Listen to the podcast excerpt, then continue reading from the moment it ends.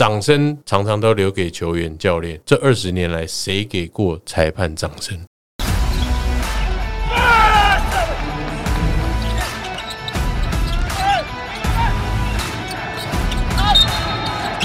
欢迎大家今天坐在球场第一排。在这期节目呢，我们持续跟 Plus Lee 联盟执行长黑人陈建州啊来聊一下呃相关的话题。那在第一集呢，听到很多过去 CBA 的历史故事啊，包含朱哥朱志清打球号称三尺之内都是他的攻击范围，就进去就会被他攻击。那不过在第二集呢，我们会聊一些在第二个赛季呢 Plusly 一些新的想法、一些新的改变。那同样呢，我们节目的呃几个团队，包含是 Henry，嗨，我是 Henry，嗨，我是 Tony，我是夏天若。好，那其实，在第一集的时候，这我们的执行长黑人陈建州提到了蛮多他在成立 P League 其实有些个人的心理的背景的因素的投射，包含想要弥补一些过去的缺憾，而且想要给年轻的球员有更好的舞台。那过去呢，在他身上啊发生的事情，不要在年轻的这一代再发生。其实首季的开幕战啊，致辞的时候，呃，我们看的回顾的纪录片，还有当时我印象中，其实我那印象很深刻诶，因为第一季的那个开幕战，就是大家全部期盼，就是终于盼到了这一场比赛。想说你要讲什么？对，想说就是以黑哥这么能言善道，上去应该会应该会讲，因为平常在综艺节目都蛮能拉的，拉很久。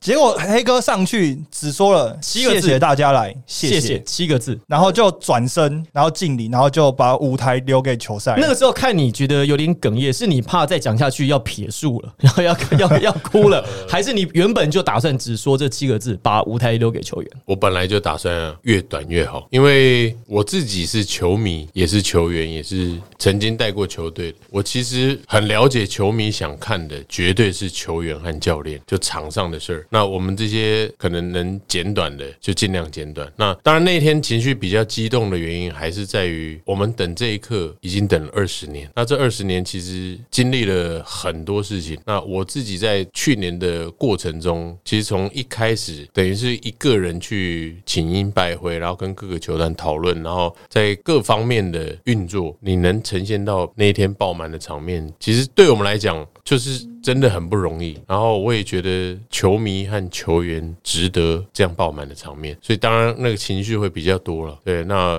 我觉得讲短一点，球迷应该也是比较能够好好的看球嘛，把掌声留给教练和球员，这是到现在我的希望是做任何事情最重要的关键。但那个时候，老实讲，你有没有眼眶呃泪水在眼眶中打转，差一点点要夺眶而出的感觉？有到下面就直接受不了了。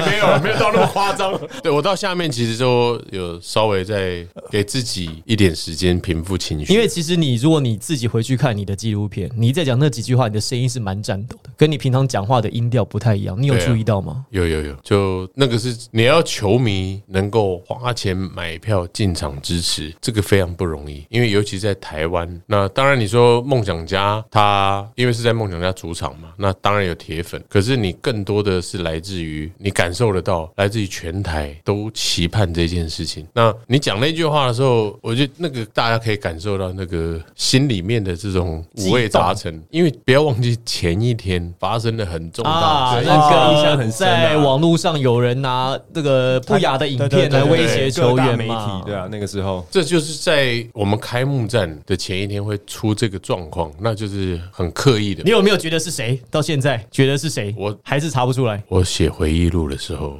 那个人就麻烦了。没有，我不知道是谁。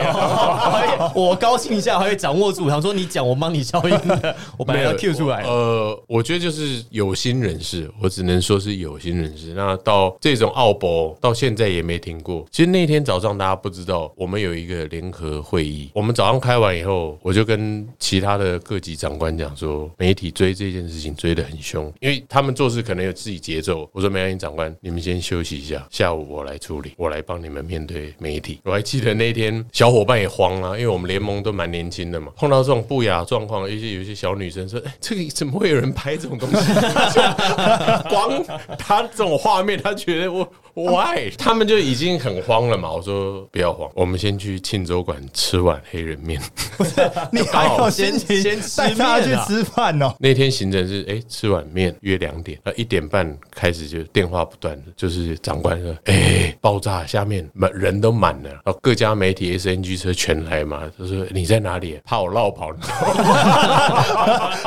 一点半就开始在抓人了。对对对，因为他因为有 要有人面对嘛，他们会怕的，我不出来啊。哎他们就要推一个长官或谁要出来也在怕，不过其实每一季每一季开季前都有一些不一样棘手的课题啊。第一季碰到像数位性暴力，然后在开赛前大家可能哎没有那么看好。第二季开季前其实大家都看好，觉得说哇第一季办的很成功，那而且有新的联盟出来竞争，啊，所以大家觉得这个市场是看好的，啊是 promising 的。是不过第二季开季前有没有碰到一些棘手的事情？那跟第一季相比有没有更困难？因为我记得在芳姐、念华姐的看板人物奖，你有说到，如果第一季啊这个碰到的事情，你写书啊可以写好几本。对 对对。好，有没有你在第一季碰到比较困难的事情？分享一个给我们球场第一排的听众，过去没有讲过的。呃，还是在人的部分蛮关键的，就是你要去说服这些球团老板，然后愿意跟你一起走这个不一样的路，那这个就是很难的地方。那我非常感激，到现在还是怀抱着这种感激也感恩的心，给这些企业主啊，还有球团老板或者一些社会精英，因为很多都是多股东制。那像浦原的老板李宗树、李董，他对台湾篮球的付出，在这十年，我想没有人可以去质疑，也没有人能取代，包含 Quincy Davis，包含他对中华队的付出。那我要跟他讲这件事情的时候，我还记得球团的话，我是第一个找李老板。我说在第一季开季前是吧？第一季开季前，我去跟李老板谈这个事儿，他说他早就想要职业化，可是没有一个让他放心的一个舞台，然后有一个制度的，有一个像样。他说你做的好的话，我一定支持。可是我心中就想，什么是好？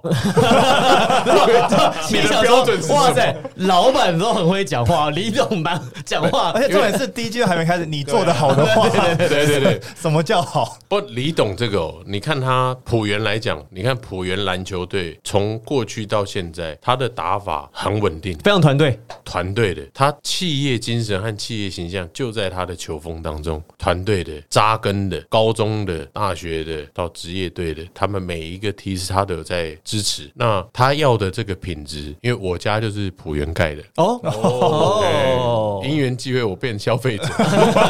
漏水找李董，哎，李董，你们所以那个处理一下。你从生活中，你也可以感受到他对事情的要求那个细腻度，还有坚持完美的那种精神。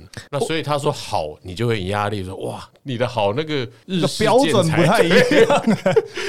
不过其实因为我就我自己个人的我所知道的事情啊，其实霹雳的这些球团的不论老板或者管理阶层，其实本身都有在打球。是。李董其实每个星期天早上十点在南山体育馆会打到中午一点钟，对对对，打在一个在两个小时到三个小时，就是所有浦原的员工啊，他的朋友、一些南山的校友都可以回去打。对。然后每而且是是已经在十几年了，我印象中，对。我有幸参加过一次，不小心跟陈信安还对味道。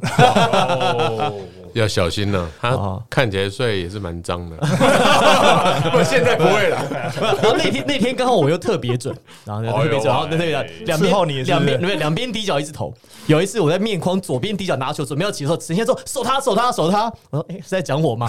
所以获得陈信安说哎只要守这个人就觉得哎好像获得肯定。生涯打勾，哦被肯定。对对对，他是对。对口头说要守你，不是自己扑上去啊。他上来我就我就走，我球就传走了啊，我怎么跟他对抗？对，这样是聪明的做法。，我又不会去挑战朱志清。我是，对，后来反正李董这是一怕，可是那时候碰到最大最大的问题是什么呢？疫情，这个疫情你遥遥无期，在那时候 ABL 马上，我觉得那时候是三月就 shut down，正式说我们要先停赛，因为你不能飞行，你不能出境，不能入境这件事情。可是我常常看事情要看得比较远，我知道这件事情可能不是一时半刻、一年半载就能解决的。再这样下去，除了梦想家，另外一个就是台北富富邦勇士马上没有舞台，大家喝西北风。那如果没有舞台的话，你也不可能让他回去打原来的，比方说 SBO，因为他们既既然是要走这条路，一定是想职业化，那更不可能你说继续花这么多钱养球员。就空在那边。所以我二十年前那件事情我就来，觉得好像一样的事情又在发生。我曾经经过这件事，当时立斌哥那个薪资，你马上就会变成我那时候拿的最高拿到六万，爱要不要？你这样下去就是台湾篮球就会变这样，然后再付一阵子，最后哎，董事会宣告解散球队，把这钱省下来，因为疫情的关系，母企业可能都不赚钱了，我还要付你这球员薪资，你又没舞台，这个是去就是上一次血淋淋的教训。可是你不做改变的话，就是大家等死。你可以自己想象，如果我没有做这件事情，现在没有 Plus D 的话，我讲的这些会不会发生？那就是 ING，就是在进行中一定会发生。所以我不管怎么样，我一定要跳出去做这件事情。我为了不是自己，我也不想成就自己，我也不需要这种沽名钓誉，好像干个执行长很风光。我就是要服务所有爱篮球的球迷，服务球团。所以你就知道我，我后来还被贴这个标签，说，哎，常常说，哎，我是不是偏袒哪一支球队？因为我带过梦想家，我也带过富邦，这变成我的原罪。可是没有这个经历，我根本做不了这个事儿。就我那个时候成立联盟的时候，还有这一段字字句句，其实那个是伤透我的心。因为我想做这件事情，并不是他们所想象的那样，而是我想努力的去闯一个不一样的舞台，去搭建一个舞台，好或不好，我可以自己承担。其实后来想的就不是单一球队，是希望这个环境，是希望大家一起共好，一起更好你。必须的，因为如果你用球团的名义去做这件事情，哇，那不得了。其他派系会讲，哎，你这个球团怎为他人作可嫁，是其他就是其他股东也会觉得无辜啊，说哎、这是你出去搞的事情，那为什么拿球团名义？所以我那时候要非常干净的一个身份，我退股，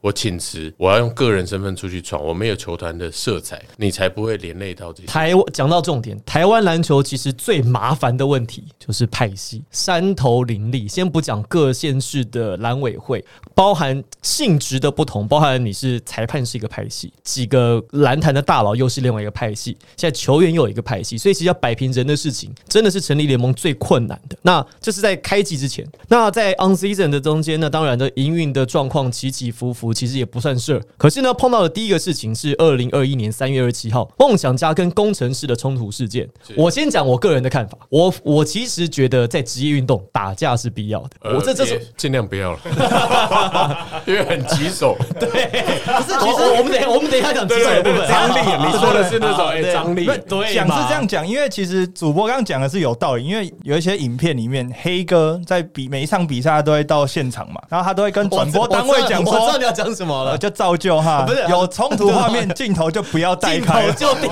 住。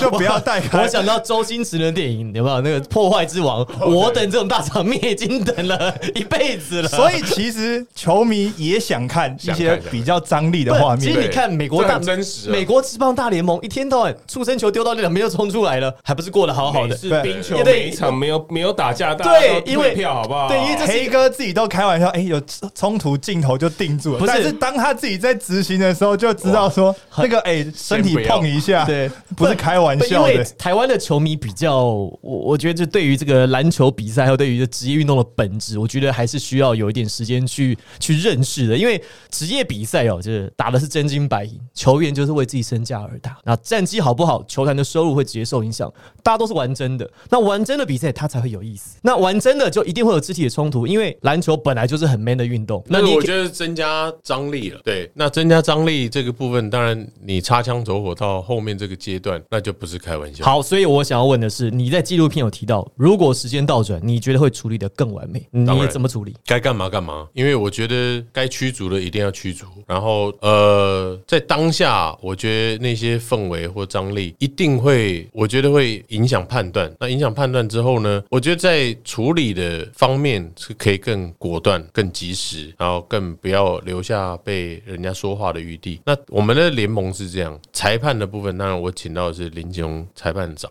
林老师，林老师，那他很资深，那他跟裁判的互动，我觉得都是很直接的。那我们在过程中，其实我就是尽量不打扰他，我也不会打电话给他，我也不会常常传简讯给他，因为这个是我觉得很重要，就是专业，你要让他独立思考、独立判断、独立做裁决的一个单位。这是职业运动，我觉得最基本的，而且是最关键、最重要的。你不要常打电话给他，然后好像在舍歹级和乔歹级，这个是以往球团老板会最在乎的，就是在这个比赛的过程中，你突然间明明没事，你只要同框，然后聊两句，哎，一抹诡异的微笑，他就觉得你是不是要我？你是要瞧，又要瞧，又来瞧又来瞧，常常会这样子，就哎、你你只是你只是一抹微笑，他就会觉得你是不是要搞我，就到那种敏感的氛围，所以我尽量是不接触。那所以在这过程中呢，你讲的没错，如果时光倒流的话，我觉得应该要处理的更妥善。可是至于好或不好，应该是要有更专业的单位或角色也去协助。所以在今年，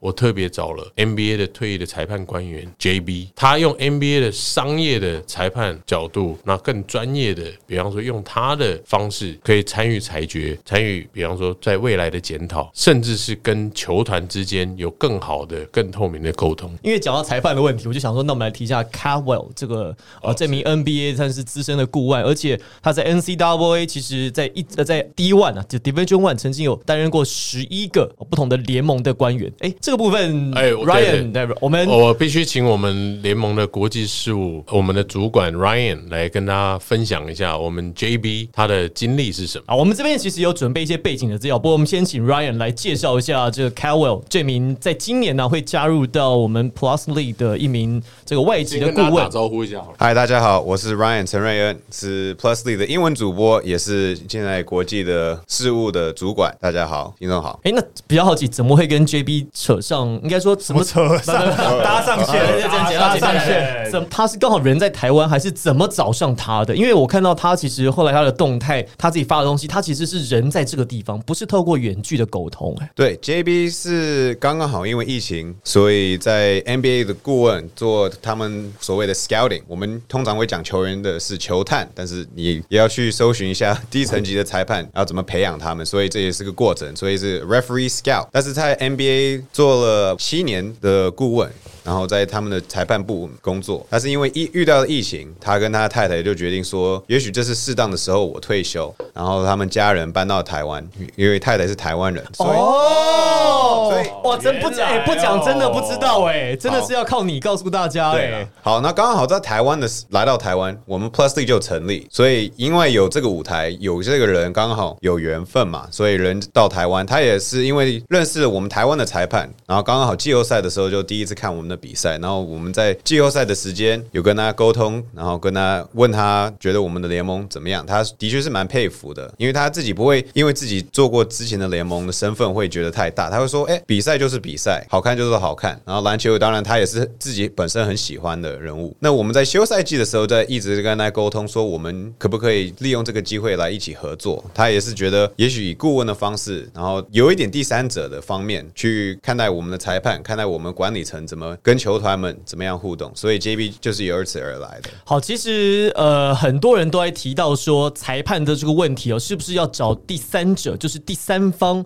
来约束，或者是来给这些裁判一些建议？因为就好像比如我们讲，我们要发现问题，从自己内部，如果说我们是一群一起工作的人，我们有问题出现了，我们找这一群工作的人来发现问题是发现不了的，因为你身在这个事情当中，所以你找一个公正、客观的第三方，他提出意见会比较有公信力。所以很久以来一直哦，我们我们教练已经找了外籍教练，可是呢，裁判中华职棒其实过去有找过外籍的裁判，第一代兰普洛夫。有他的那个三振的那个姿啊势，他他其实后来这个裁判其实后来他影响了我们中华职棒在裁判的风格，在一些判例上的形成，包含他的影响，其实一直持续到了现在。那其实等了很久，Plus Lee 哦，这开了第一枪，踩出了第一步，找了 JB Caldwell 哦来到台湾。应该说他来到台湾之后，Plus Lee 找上他，那担任我们的顾问。他除了过去在 NCWA 一级啊，他担任过这个官员之外，他同时在 NBA 他也当过这个 Senior Advisor Advisor 就是资深顾问。那而且他在球探部门、在裁判部门，其实他都有很深的经验。那他有一个蛮有趣的故事，来 Tony 分享一下。因为他一直在找一些基层的一些裁判上来到比较高层次的联盟嘛，不管是大学或者是到 NBA。那我们知道说他有发掘了一个女性的裁判，那她叫做 Ashley Moyer Glish。那她其实实讲白一点，大家比较知道他就是被当曲去调戏的那一个。就是就是之前有一个 有一个视频有没有？当曲曲觉得这个女裁判很正，他们两个互相在场 聊上聊了天啊，哎在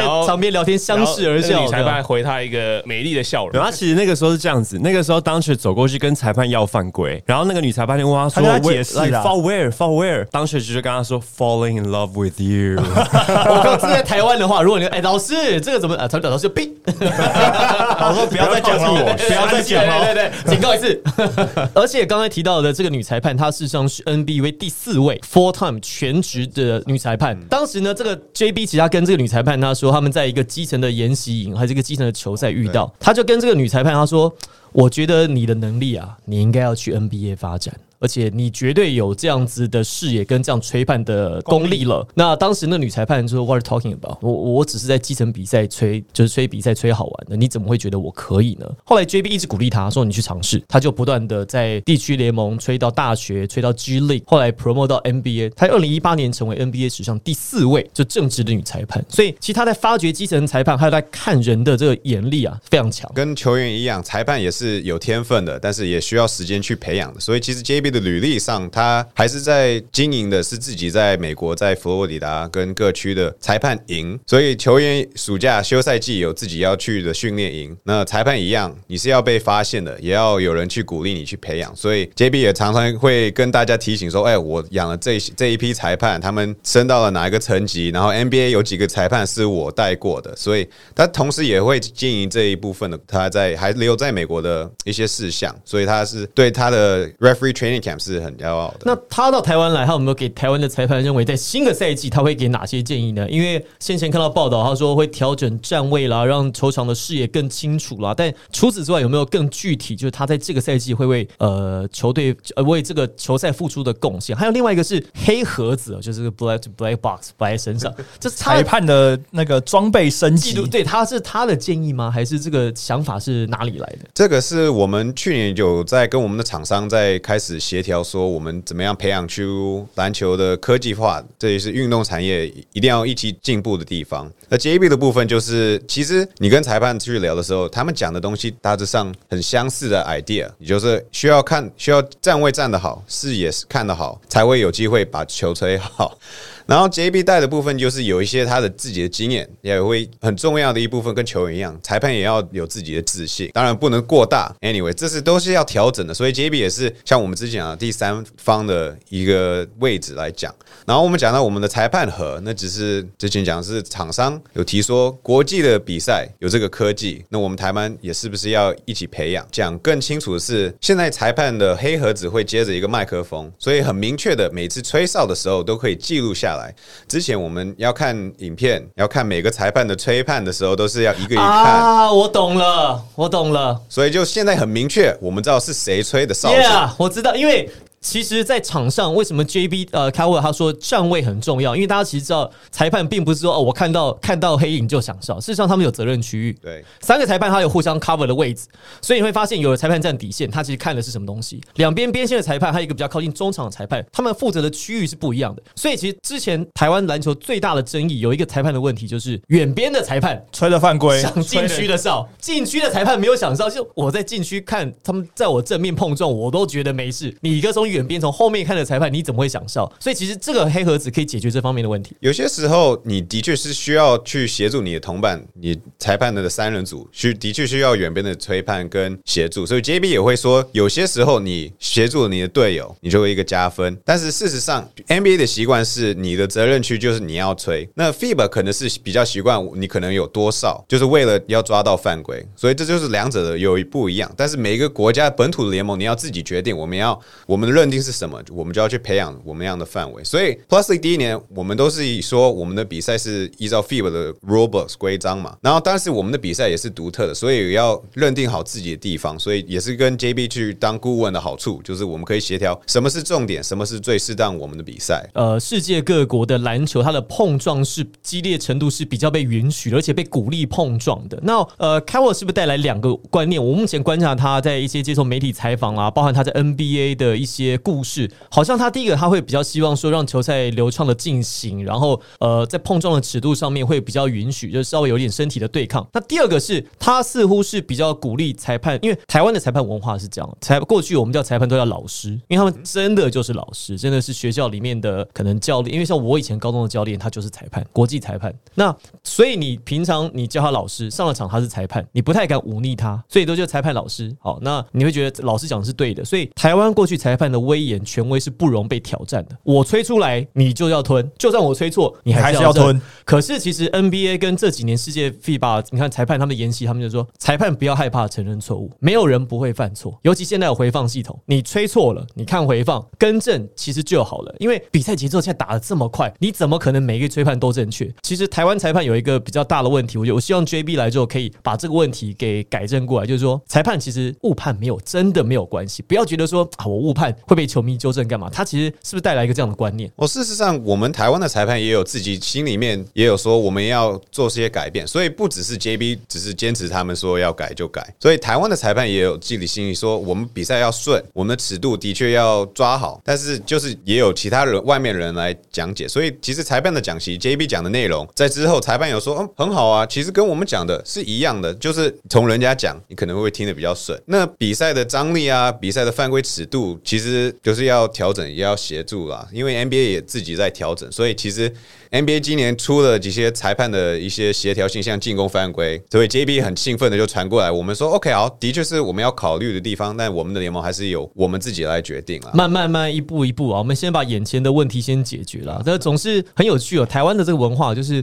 别人讲的好像都比较正确，像我家里也是，我跟我妈说这只股票可以买，她都不听啊。别人讲的，隔壁隔壁群主说哎，这股票他马上就买了，邻居说的都都 OK 对，我有挖的放不是一样，但其实这个重点就是，他只要能够听进去别人讲的都是好事啊，都是好事，都是好事啊也希望带来这。样的改变。然后另外一个重点就是，既然我们有像这样子，我们提到黑盒子跟麦克风吹哨，其实很重要。黑哥一直提到是数据化，也是我们联盟一个重点。这一部分我也是很有兴趣。当然不只是球员的球员的数据，跟裁判也有数据啊，谁吹判多少跟吹的准度都是可以算出来的。我们有 之前有听到说，你写下来就算是有资料嘛，你裁你的误判呢、你的漏判都算注算进去，但是也不是在惩罚你，就是为了你进步。所以 JB 也一直跟我们提说，就是要球队的 feedback 多，但是也要数据化。你就是你就骂裁判吹错，不会帮他，你要提出来准确的说我们哪里吹错。好，联盟的裁判也会自己检讨。我们现在有多视角的影片融入在里面，所以才会一样一样的全部的东西都出来，才会有有点意思这个主题出来。有点意思，有点意思，因为其实讲到裁判的这个话题哦，其实刚才 Ryan，因为过去啊，我们知道 JB 来台湾 k e v i 来台湾，他台湾做什么能够什么帮助？其实过去真的比较少提到。那今天其实我们有比较多的认识啊，对于裁判这个话题。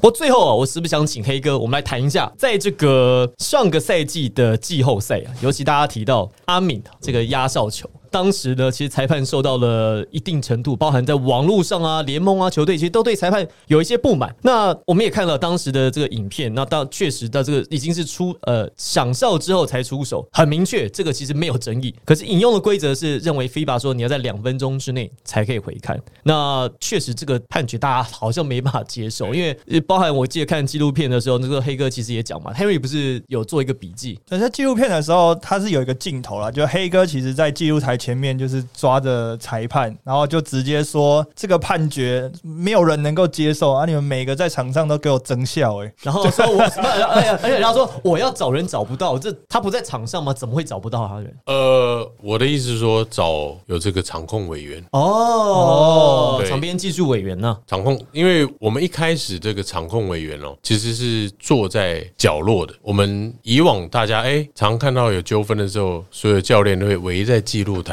找那个场控委员。可是这个场控委员其实起不了太大的作用，在过去了。因为就我自己转播学生球赛跟比赛的这么大概这些年的经验，很少看到有场边的技术委员去 override 去改掉裁判的判决，因为他们认为这个例子如果一开的话，大家会现在不信任这个裁判的判决，有事情就找技术委员。我为什么会叫他们坐在角落，或者是呃，就是李红旗老师也说，希望他们不要有干预比赛的这种让人家觉得，哎、这个角色坐在这边是可以瞧事情的。可是呢，坐在旁边你还是要去观察场上发生的状况。那比方说像这样的一个状况，他要赶紧上去协助去了解状况。那我只是在当下找不到这样的一个角色，赶紧去处理去协助。因为当时的情况是怎么样的？当时当然这个球投出去以后，确实就是已经让大家就是画面呈现嘛，就是已经超过时间，然后投出去。照理讲就是时间要暂停，有状况赶快回放。可是呢，当时就是一投进，马上拿球就发球发球打反击，反击完以后打完这一波，然后现场一阵哗然嘛。那这一波还持续进行，那裁判在当下的训练反应就是，你你没有死球，你就是让他走。可是比较有经验的，他可能马上享受，或者是哎时间暂停，或是这个球员不要急着打反快攻。所有错误的事情都在这个时间点出现了。这件事情其实刚才我补充一下，我们这个执行长说的事情，就是说他碰到了几个状况。第一个，球员本身没有经验，这个不能怪球员，因为球员当然是想要以训练的反射是是是，动作。我赶快往回攻，把这波打回来。对，因为我们在训练有一个科目就是打 transition，它 transition 就是反击快攻，就打攻守转换。这个要掌握的是什么呢？球一进，有些会万弹哀怨，你第一时间那个不到一秒的时间，你要赶快拿到球。许哥最厉害的是什么？边对边快攻，马上发球出来，走边线路线照跑。那球员这个不能怪球员，球员就是当下就是做这个反应，就是打 transition，打攻守转换，就是要过去。可是呢，这 FIBA 规则也是这样，你不能在没有死球的情况下，你自己主动中断比赛不行，你不能这样子，你必须死球，然后哎要经过死球，然后再去判定，然后球进了就有事嘛，没进进就算了。那可是这个球进了，打反击快攻，然后打一乱回来，然后现场已经压开，那所有的事情都在一瞬间发生。那裁判又秉持着踩着 FIBA 的规则，在当下说，哎，FIBA rule 是这样啊，我们我们没有办法去做他们做的这个裁判训练的一个，好像当下做一个反应，或者是用别的规章来处理这一条。可当下就是你你有理说不清，你球迷也不知道你发生什么事，转播更是，因为转播有些也是你必须更了解规则嘛。那 FIBA 规则是这样，可是我们毕竟是一个职业联赛，所以我一直跟裁判老师在沟通说，我们是职业赛，球迷真金白银的来支持，我们就必须做好服务。FIBA 的规则硬邦邦在那，但是如果我们是职业赛，我们是不是可以有一些弹性？那今年的话呢？如果今年一样的状况再对，发生我，就要讲，就是我们未来是不是可以有单行法？就是在 FIBA 的所有的规则都是以 FIBA 为前提下，可是我们有碰到争议的时候，我们必须回看，该看就看，该干嘛干嘛。就不受到时间的限制。对，谁跨出了那条线，你就照依法办理。谁上来抗议讲乐色话，该擦就擦。攻击你的，攻击所有其他不相干的人，该插就插。所以这个是因为碰到事件，可是这个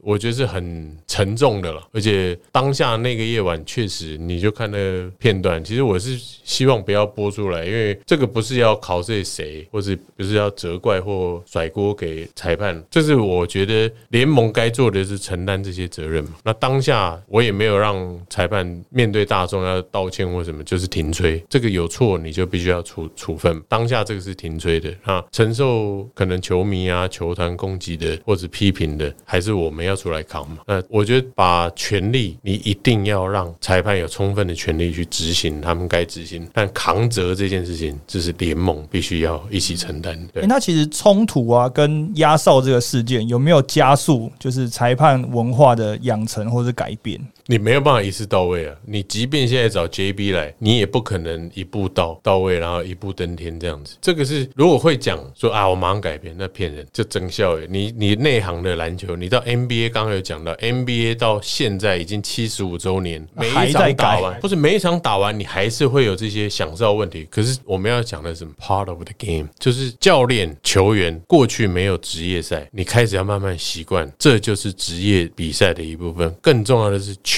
迷要酸要干都 OK，搞懂规则再来干再来酸，这也是要提升的，在合理的范围去批评、攻击、干掉，我我觉得都 OK。而且其实说真的啦，有讨论有这些，不论你是赞美的，你是酸的，其实这都是职业运动的一部分对。好或坏你都要去接受它。其实它也就算是有人酸你，酸久了，其实你也觉得蛮有意思的。对因为有些这个是网友真的很有创意。这个是要一直提升的，球员、教练在进步，裁判也要进步，可是我们球迷啊，也要一起与时俱进，跟世界接轨。就就是如果要说欢迎，那要要有点笑点。对，就因为你你常尤其是球评主播，如果是讲了一句话，就可能风向就会不一样。或讲了一个哎、更情绪的去哎、去去讲裁判怎么样？呃，我们这个联盟还会被肉收的。现在这个网络时代，这个是非常没有必要的。就是你应该尊重场上的每一个人，那点到为止，这样 OK。可是你要让，比方说犯错的人有机会重新去改变，然后去改正、去修正，我觉得这个才是比较健康的。这个都是一个篮球联盟的一个必要必必经的一个过程吧。毕竟呢，对啊，因为就是所有的人都要去提升他们的 level 跟档次，去帮让这个联盟更完美啊。对啊，裁判也是啊，哎、裁判这也很辛苦，你谁愿意干这种会被肉收的工作？哎、那问一下，裁判好找吗？哎，对啊，现在是联赛这么比赛那多，么多而且马上篮球季都刚在一起，UBA、HBO 加上两个联盟，还有 SBO 五个联盟同时在打，有这么多裁判量吗？够用吗对？啊，这个问题问的非常好。我们在去年的时候是十二位裁判，那林景荣老师在裁找裁判的过程呢、确实跟其实做联盟一开始是要说服他们来我们这个联盟是要花一段时间，而且不容易。因为裁判当然你说有 A 级裁判、B 级裁判，还有国际裁判，那过去都是单一系统，那升迁大概就是一个单位说了算，或一个老师说了算。可是这个我觉得也是动位调啊，动北调啊，因为在过去二十年，你看哪一次不是有状况，裁判要自己出来扛，自己面对？那他们也想要进步啊，可是你没有一个真正让外界知道他们正在进步，或像我们找 JB，我们有裁判演习营，我们刚刚有讲这个裁判盒子多视角回放，那更不要说我帮他们定制的这些衣服、球鞋，这个是我就是 detail 累积的那种尊重，掌声常常都留给球员、教练。这二十年来，谁给过裁判掌声？永远是被骂的。我还没听过说，哎，这个裁判吹的好的，永永远对都是到底在到底在吹什么你东西？回想一下，没有没有被骂就是好事了。哎，他不要说称赞了，你讲的这个是关键，这是另外一个角度。如果这场球裁判是透明的，是隐形的，可是 smooth 球赛精彩好看，这就是一个成功的超赞的裁判，超棒的裁判，所以他们就是无名的隐形的英雄。因为台湾现在有些裁判还喜欢在抢戏，你知道吗？